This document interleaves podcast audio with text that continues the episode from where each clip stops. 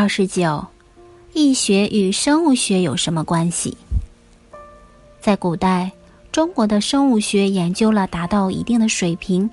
易经》中就多次提到了宇宙、物质、生命体与人的起源及变异等科学上最根本的问题，所以易学具有深厚的生物学根基。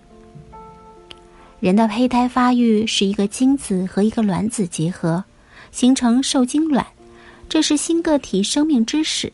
受精后大约三十六小时开始第一次分裂，形成两个细胞，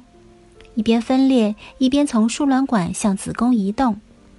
而后两个分裂成的四个，四个分裂成八个。这一段生命的过程，用易学的语言讲，则是易有太极，是生两仪。两仪生四象，四象生八卦。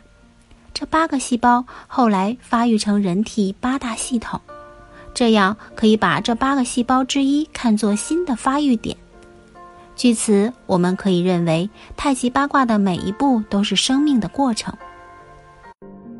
据说，生物学家哥德伯格也受到了太极八卦学说的影响，在生物控制方面提出了阴阳假说理论。